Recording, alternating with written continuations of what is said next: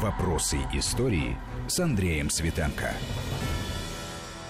Здравствуйте! Сегодня мы поговорим о флагах. Наука о флагах называется сложно вексилология – и сложна история этого явления, этого сюжета, который пронизывает историю человечества. Вот э, в России флаг в современном его восприятии и исполнении появился в петровские времена. В декабре 1699 года, 320 лет назад, э, Петр I подписал указ о том, чтобы Андреевский флаг, флаг Андрея Первозванного, стал символом русского военно-морского флота. Все в этом решении дышало новизной и флота еще не было э, создано, во всяком случае, такого сильного, который бы мог побеждать. И традиция вот, э, флагов, э, как таковая примета нового времени, в которое Россия вступала тогда с началом Петровских преобразований. Поговорим об этом со специалистом по геральдике и вексилологии Евгением Человым. Евгений Владимирович, приветствую вас. Добрый день. Кандидат исторических наук, доцент РГГУ, историко-архивный институт и член Геральдического совета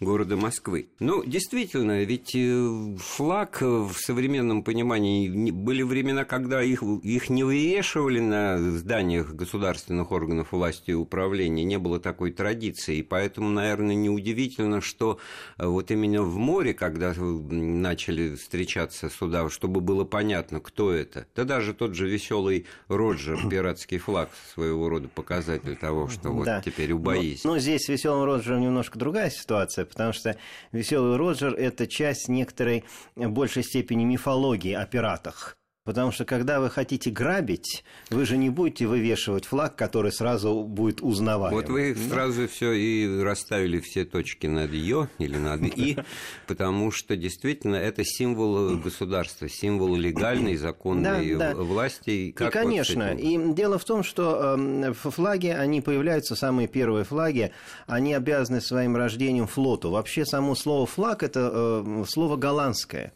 и оно означает «корабельное знамя» из голландского языка оно пришло в русский язык и, и в другие языки тоже. А, и голландский флаг э, считается одним из самых древних флагов. Эм, он э, состоит из трех горизонтальных полос. Вообще, если мы посмотрим на флаги, то государственные, то мы увидим достаточно простое цветовое решение. Деление полотнища на несколько горизонтальных или вертикальных полос, простые цвета, сочетание этих цветов. Э, почему флаги относительно просты?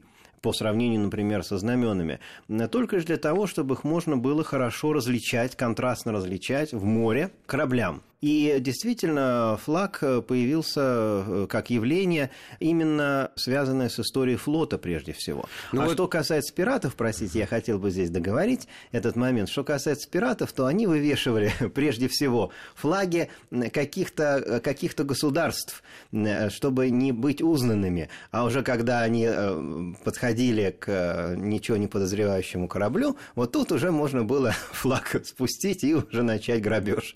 Иначе бы, если если бы они сразу бы черный флаг вывесили, предположим, или красный какой-нибудь одноцветный, сразу было понятно, что это пираты. Поэтому это действительно вопрос вот такой вот идентификации в море, в пространстве моря.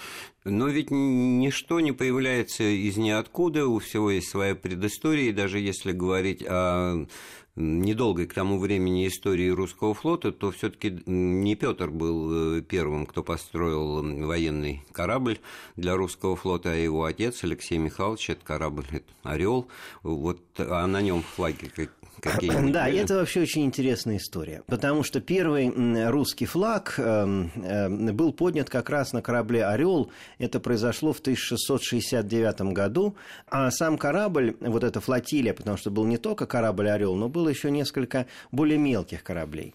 Эм, эту флотилию начали строить э, еще в 1667 году. Весной 1667 года был царский указ о начале строительства вот этой первой русской флотилии. То есть это было, по сути дела, начало русского флота. И строились эти корабли для одной э, совершенно э, четкой практической цели. В то время у России не было, по сути дела, выхода никаким морям, ну, за исключением Белого моря, где существовал порт Архангельск, замерзающий, в зависимости от времени года. Там шла международная торговля, в основном голландцы ее вели.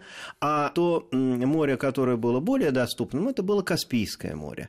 И вот эм, корабль должен был продемонстрировать эм, мощь России, статус России именно перед восточными соседями и служить в качестве конвоя для торговых судов, защищать торговые суда, чтобы обеспечить нормальное э, плавание по Каспию эм, вот, торгов... для русской торговли. И Алексей Михайлович, когда он значит, издал этот указ, началось строительство этой флотилии, которое велось э, в селе Дединове на Оке. И там же корабли эти были построены, потом спущены на воду, и из Оки они потом вышли в Волгу и дальше уже должны были следовать на Каспий. А, и э, как было заниматься строительством кораблей? Своих корабельных мастеров в России не было. И поэтому здесь большую роль сыграли голландские специалисты, э, голландские кораблестроители, которые, собственно говоря, и обеспечивали как бы техническое руководство. Вот важно подчеркнуть, кораблей. что не Петр Первый э, начал это сотрудничество да, да. международное, потому что Алексей Михайлович явно недооцененная фигура с точки зрения его проевропейской ориентации. Именно такой... так, именно так. А, конечно, Алексей Михайлович тоже понимал, что необходимы иностранные специалисты.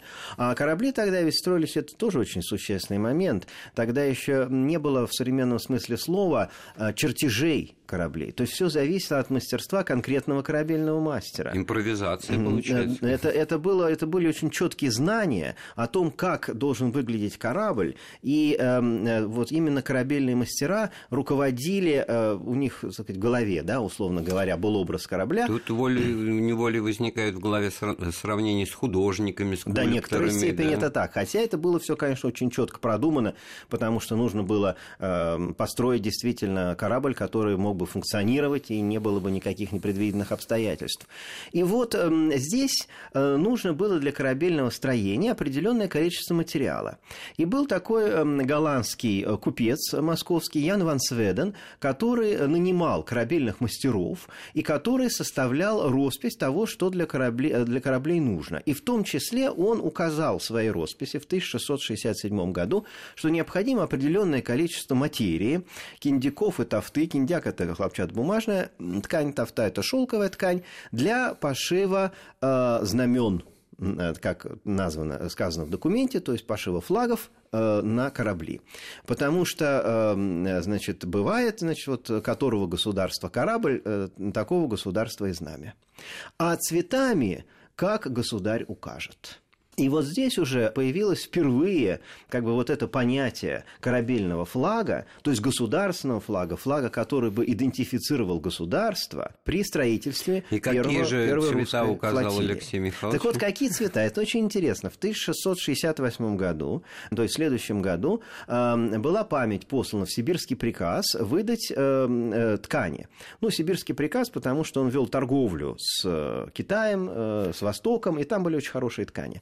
Так вот, ткани были трех цветов перечислены. Это ткани червчатые, то есть красные, э, белые и лазуревые. Значит, э, красный, белый и синий цвета были определены для флагов корабля «Орел». И в 1669 году, э, когда уже на корабль был назначен капитан Давид Бутлер, были выданы ткани, ну вот этих вот цветов для пошива флагов на корабле. Первоначально предполагалось несколько флагов, но потом ограничились двумя флагами на корме корабля и на носу корабля. Кроме того, было определено, что на флаге и на еловчике, то есть на вымпелы, э, нужно было нашивать изображение двуглавых орлов. И изображения двуглавых орлов также должны были быть на корме и на носу корабля «Орел». И поэтому корабль и получил название «Орел», ну, как название, соответствующее государственному гербу. То есть, То есть простите, я закончу. Да я, наверное, о том же. То есть основным э, идентификационным э, моментом в данном случае выступал, э, выступали даже не цвета флага, а выступало изображение двуглавого орла.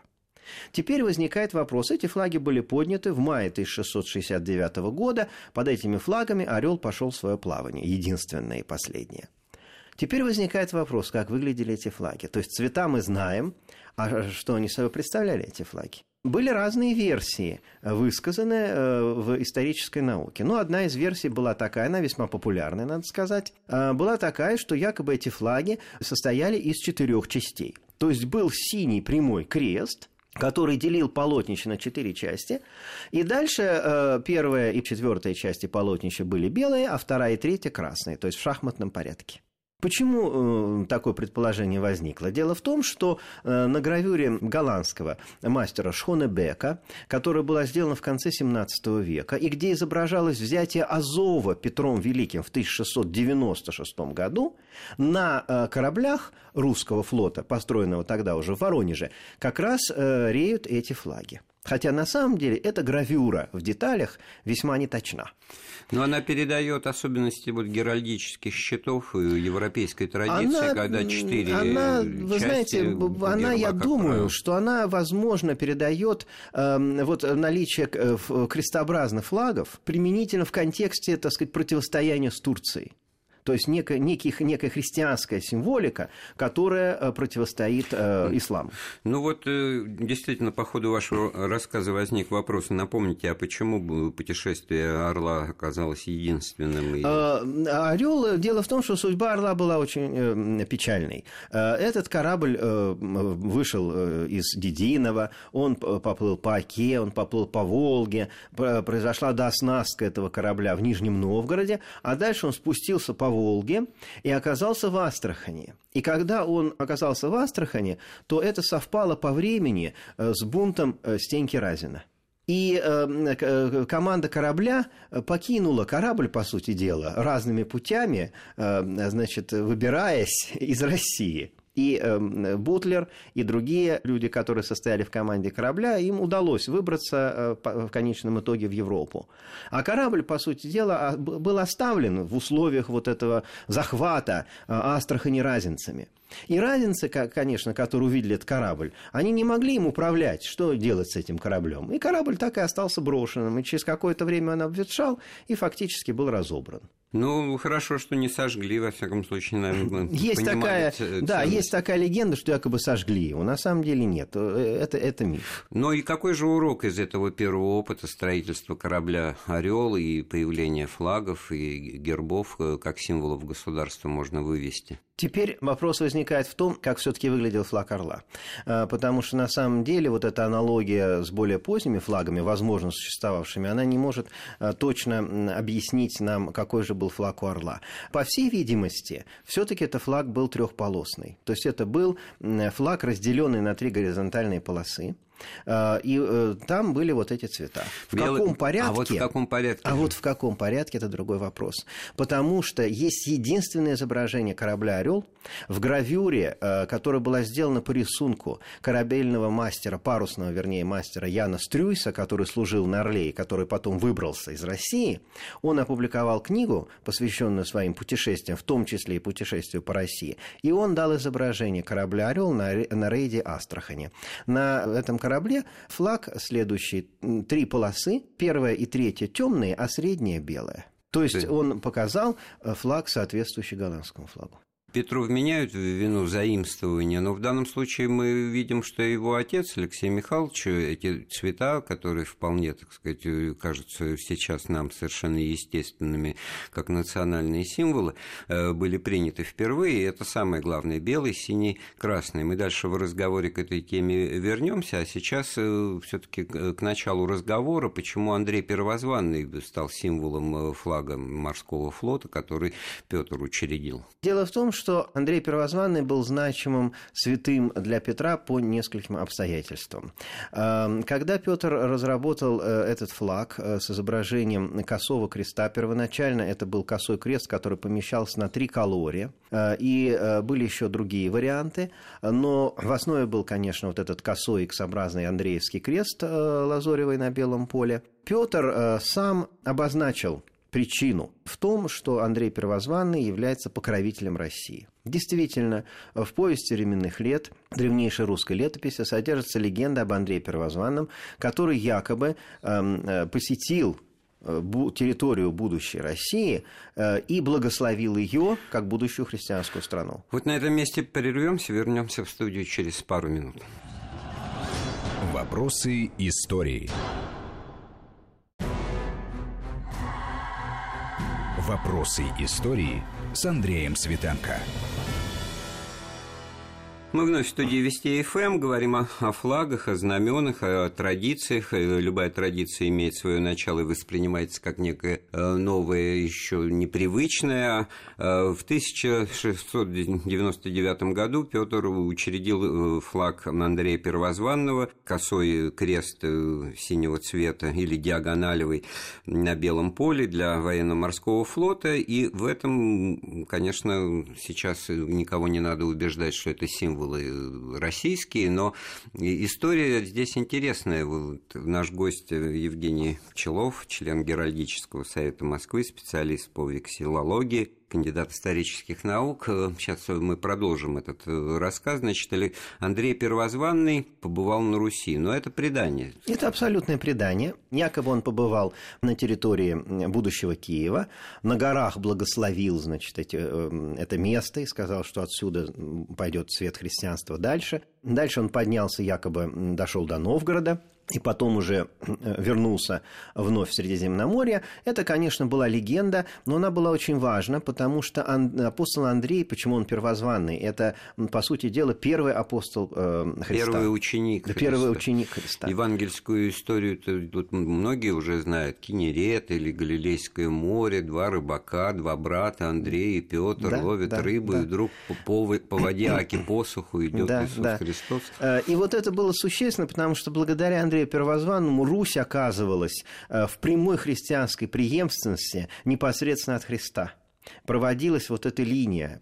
преемственности. И поэтому эта легенда, она была весьма популярна, она была популярна и в Древней Руси, и Петр ее актуализировал в значительной степени тем, что образ святого Андрея эм, стал действительно очень значим для петровской символики. Надо сказать, что после возвращения с Великого посольства Петр учредил ведь и первый российский орден, орден святого Андрея Первозванного, который был высшим орденом Российской империи. И на знаках этого ордена был изображен Андрей Первозванный, распятый на их X-образном кресте, э, на концах которого э, стояли буквы э, САПР, то есть Святой Андрей, покровитель России, патрон России, латинские буквы, что уже показывало значение Андрея Первозванного как вот действительно святого покровителя российской государственности. А кроме того, Андрей Первозванный был также и покровителем флота, потому что он был покровителем моряков, будучи сам рыбаком, отсюда и возникла ну, вот эта связь. Ситуация очевидна, но она тоже очень интересна, любопытна и передает, как мне кажется, вот э, то, что люди того времени, они одухотворяли э, священные писания, Евангелие и э, перекладывали это на нужды вот их текущие, современные, и в этом смысле действовали не на обум Лазаря. да, говорится. да, да, конечно, это все было обосновано очень серьезно. И вот это покровительство Андрея Первозванного морскому делу, оно было известно в Западной Европе. Если мы посмотрим на герб Амстердам, мы тоже там увидим Андреевские X-образные косые кресты. Так шотланд, шотландский флаг. Э, шотландский тоже, но, ну, там, там другие немножко, да, там другие немножечко э, причины этого, но тем не менее культ святого Андрея, он был очень популярен, и э, Петр в данном случае исходил из вот этих вот идей, идей покровительства Руси, идей покровительства мореплаванию, флоту, именно поэтому Андреевский флаг и появился вот, на флоте. Евгений Владимирович, вы упомянули наличие различия между понятием знамя и понятием флаг. Вот в чем оно? Давайте здесь определимся. Дело в том, что это хоть и близкие вещи, да, это все, так сказать, объекты изучения вексилологии, э, тем не менее, это разные понятия. Эм, ну, начнем с того, что знамя – это более частное, более конкретное явление, связанное с определенными военными или иными сообществами людей, а флаг – это символ более общего порядка, это символ эм, народа или нации или государства. Э, знамена создаются в единственном экземпляре, флаги могут тиражироваться. Э, флаги вывешиваются, а знамена, как правило, хранятся в свернутом виде и выносятся, разворачиваются в определенных торжественных случаях. Э, флаг представляет собой просто полотнище поднимаемое на любом флагштоке, эм, это не имеет значения. А знамя представляет собой целый комплекс, потому что это не только полотнище, это еще и древка, это еще и скоба, которая, с помощью которой э, знамя прикрепляется Может к быть, древку. ордена, которые к этому Конечно, это ленты определенные, которые могут быть. То есть это явление э, Уникальное, более, штучное. более штучное, более такого вот серьезного масштаба. И флаг, если он истрепался, его могут заменить, и никакой, так сказать, порухи флагу не будет. А знамя, даже если оно совершенно уже, да, как бы сказать, физически ветхое, тем не менее оно остается знаменем. И э, если мы э, посмотрим на внешний вид даже э, знамен и флагов, мы увидим тоже различия, потому что знамена э, могут иметь разные изображения на двух сторонах и более сложные изображения, а флаги более простые и одинаковые с обеих сторон. Ну, есть в мировой практике примеры того, что флаги, ну, я не знаю, там в американских штатах, я не знаю, в Саудовской Аравии, они вот как раз разнятся по сторонам. Но в данном случае интересно вернуться к истории э, развития триколора как э, национального государственного символа, потому что на протяжении долгого времени так воспринималось именно в советском восприятии, что вот этот бело-синий-красный флаг, он такой коммерческий какой-то, торговый, он какого-то статуса национального не, не Ну, имел. это, м, понимаете, это немножко неправильное понимание как бы явления. Эм, Дело в том, что вот этот бело-синий-красный флаг, трехцветный, трехполосный флаг, который восходит, э, конечно, к флагу кораблю, корабля «Орел», вот, все-таки мы не знаем окончательно, каков был флаг корабля «Орел», но предполагаем, конечно, что трехполосный. Он э, появился у Петра Великого окончательно в 1693 году. Это был так называемый флаг царя Московского. В Архангельске он поднял его на судне «Святой Петр». А, Этот флаг состоял из трех полос бело-сине-красный, уже это именно вот это расположение. Ну, конечно, оно восходит к голландскому флагу, но переделанному, м, переосмысленному. И в центре помещалось изображение золотого двуглавого орла. И вот именно под этим флагом царя Московского э, Петр путешествовал э, по Европе э, во время Великого посольства. То есть это был уже флаг э, московского государства, флаг России государственный. А дальше этот флаг э, уже э, без орла. Есть собственноручный рисунок Петра 1699 года с изображением этого флага, так же, как Андреевского флага, но тогда еще на, наложенного на триколор. А Этот флаг э, стал флагом, флотским флагом, но для гражданского флота – что такое торговый флот? Это гражданский флот, по сути дела, понимаете? А, Флот может быть или военным, или гражданским. Вот для военного флота был Андреевский флаг в разных вариантах. А гражданское вовсе не значит что-то второстепенное, Конечно. потому что гражданство Конечно. здесь государственность Это проявляет Именно себя так это и есть. Именно так это и есть. да. Поэтому в слове торговый ничего нет такого какого-то. Ну, это идеологема Да, такая иде- коммунистическая. Это да, глупость скажем. полная, конечно. Это, это был... А где еще э, флаги государственные должны были быть, как не на флоте? Армия ходила под знаменами, полковыми знаменами. Там была своя система. э, Но мы уже убедительно система. сказали, что знамя, да, знамя у полка есть, у Да, дивизии, да. это, оно штучное, оно идентифицирует какое-то Конечно, конечно, не под да. флагами, не под флагами ходила русская армия, а под конкретными знаменами своих частей. И была система знамен в разные периоды времени разная, она менялась, конечно, вместе с изменениями армии.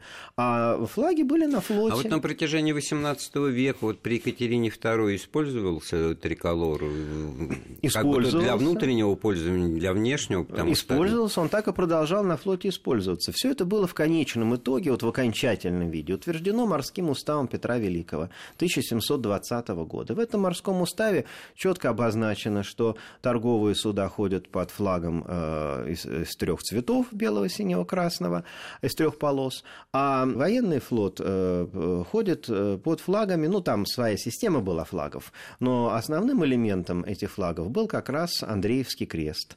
Эм, И э, так это и сохранялось э, ну, практически, так сказать, неизменном виде, никто это не менял, не отменял, вплоть до середины XIX века. Итак, триколор – это все то, что связано с временами Петра I, так же, как и флаг Андрея Первозванного. 320 лет со дня подписания указа о том, что такой флаг становится символом русского военно-морского флота, собственно, и дал повод нам для сегодняшней беседы. А вот в середине XIX века почему-то возникает э, проблема и в качестве то ли государственного, то ли национального, то ли значит, флага династического семьи Романовых в царствовании Александра II появляется э, конкурент – желто-черно-белый флаг. Действительно, в 1858 году император Александр II утвердил э, флаг гербовых цветов, употребляемых для украшения при торжественных случаях. Этот флаг состоял из трех полос. Верхняя полоса была черная, э, средняя полоса была желтая или золотая, и э, нижняя полоса была белая, то есть серебряная. А, вот это сочетание цветов соответствовало эм, цветам э, российского государственного герба, потому что в гербе эм, на золотом щите помещалось изображение черного двуглавого орла.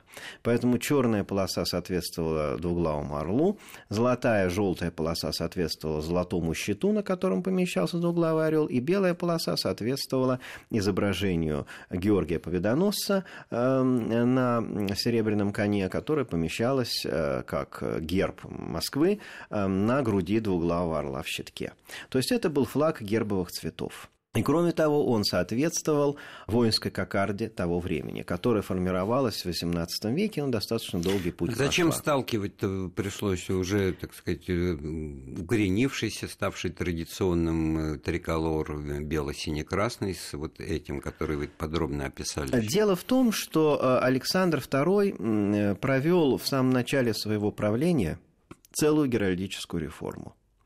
Эм, барон Борис Васильевич Кёне, который возглавил русскую геральдику, э, гербовое отделение Департамента Герольдии Сената, провел реформу государственного герба, был создан новый вариант государственного герба в трех э, вариантах, большой, средний и малый.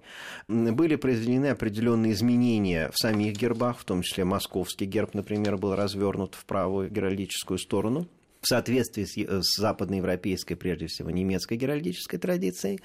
И э, вот также был э, учрежден этот э, флаг, э, потому что, что государственная символика должна была представлять собой некий единый комплекс.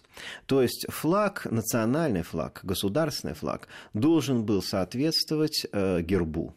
И э, к вот этому гербу э, цвета флага и были в конечном итоге э, в соответствии приведены. То есть триколоры не должно было остаться вот Петровского? Да, фактически, фактически черно-желто-белый флаг он становился национальным флагом России, государственным флагом России, уже появляется понятие вот чисто государственного флага, хотя на флоте, на военном флоте сохранялся Андреевский Вот странно, вот про об Александре II масса суждений, за что-то хвалят, отменил крепостное право, провел реформы, царь-освободитель, вот. А вот с этим как бы в историческом сознании вывод такой, что промахнулся и... Ну, почему? Вы понимаете, это, был, это была унификация э, государственной символики. Но не прижилось? Э, это не прижилось, потому что после Александра II э, следующим императором был Александр III, который, как мы все прекрасно знаем, был русофилом и был таким укорененным в русской традиции патриотом. И поэтому, когда встал вопрос о том, какие флаги использовать при украшении э, во время коронации Александра III, которая была назначена на май 1883 года, здесь Александр III дал распоряжение, чтобы во всех случаях вывешивались только э, флаги бело-сине-красные. Ну, вот допустим, что вот русофил, русофил, но в данном случае все восходит к проевропейской, прозападной традиции да, его но предка более, Петра. Да, но более, более древний, более, более древний. И более, более ваша все-таки ну, соответствующий Э, духу, если угодно, менталитету, потому что черный цвет цвет скорби в, русской традиции, желтый цвет, он тоже как-то ну, имеет разные. Ну, вы знаете, дело в том, что можно сколько угодно упражняться в символике цвета, да, но, но это некоторая условность. Историческую какую-то э, тему, такую контроверсию, это все обозначило, и мы к этому возвращаемся. Да, это и востребовано разными политическими силами, которые начинают лбами сталкивать людей под разными знаменами, хотя в, обоих случаях речь идет о прочтении именно национальных символов. Но проблема-то эта была э, порождена, вот даже из того рассказа, который вы вкратце пересказали. А насколько мне известно, в конце XIX века к этой теме вернулись? Возвращались, уже? возвращались. Дело в том, что к ней вернулись еще дважды. Период правления Николая II. Первый случай э, в преддверии коронации 1896 года было создано особое совещание под руководством адмирала Пассиета для выяснения вопроса о государственных цветах, о цветах флага. И это совещание пришло к выводу об обоснованности именно бело-сине-красного флага как государственного флага, поэтому коронация Николая II тоже проходила под бело-сине-красными э, флагами. А второй раз к этому вернулись в преддверии 300-летия Дома Романовых. И в 1911-12 годах работало еще одно совещание под руководством товарища министра юстиции Веревкина, э, где были в том числе и специалисты по э, истории, геральдике, векселологии. И это совещание, между прочим, приняло решение о том, что национальными цветами следует считать скорее черно-желто-белый. То есть э, флаг. вроде бы вопрос был решен. Да, черно-желто-белый флаг, да. Но это не было а, а, как бы официально введено. Особенно воспротивился флот, потому что Андреевский флаг для них был совершенно священным уже к этому времени. И фактически флаг остался бело-сине-красным. Но в 1914 году, с началом Первой мировой войны, а, появился его вариант, неофициальный, но разрешенный к использованию в, в частных случаях это наложение э, на бело-сине-красное полотнище в крыже, то есть в той части, которая э, верхняя, левая, ближе к древку, эм, золотого э, с двуглавым черным орлом императорского штандарта. То есть вот такое соединение как бы царя и народа демонстрировалось в период Первой мировой войны. Такие экземпляры таких флагов сохранились даже, хотя их было, по всей видимости, не так много. Ну, то есть самое главное в этой дискуссии, в этой проблеме, это то, что черный черно-желто-белые цвета. Это цвета э, герба дома Романовых. Вот это цвета вот. государственного герба Российской империи. И они э, стали использоваться вот в период э, трех, э, празднования 300-летия дома Романовых. Они тоже стали использоваться, потому что, например, медаль в память 300-летия дома Романовых, она была вот на ленте именно этих цветов. Черного, желтого и белого цветов. То есть эти цвета стали восприниматься как цвета, ну, скорее династические, монархические Э, нежели, например, э, ну, просто народные, национальные. На самом деле и бело-синий-красный флаг, и черно-желто-белый э, флаг, они оба являлись и в разные исторические периоды государственными флагами Российской империи. Просто в разное время отдавалось предпочтение Но одному все-таки вот это черно-желто-белое, это новация, привнесенная Александром II, да. потому что в XVIII да. веке мы этого не наблюдаем мы этого не наблюдаем, но мы наблюдаем некоторые другие моменты. Понимаете, вот, например, лента Ордена Святого Георгия. Это э, черный э, цвет и оранжевый цвет, то есть э, черный и золотой. Воинские цвета, вот кокарды, например, тоже это белый, черный, золотой в конечном итоге соединились, ну, в разные периоды добавлялись эти цвета. Вот. Эти цвета, конечно, отвечали цветам эм, геральдики германского мира, прусского герба, э, черный э, орел на белом поле. Тогда как вот бело-сине-красная гамма относит нас э, к Франции, к Англии. Ну, Франция, да, Франция. Вот, вы упомянули войну, вот какие флаги стран Антанты. да, да, да. Одна цветовая гамма. Одна цветовая гамма, правда, разные, разные пути формирования, потому что французский флаг... в глазах любого человека подтверждало союзничество. Потому что французский флаг, конечно, имеет свою историю, он не связан никак с российским и с голландским никак не связан. А, и британский флаг тоже так вот получилось, что те же самые цвета.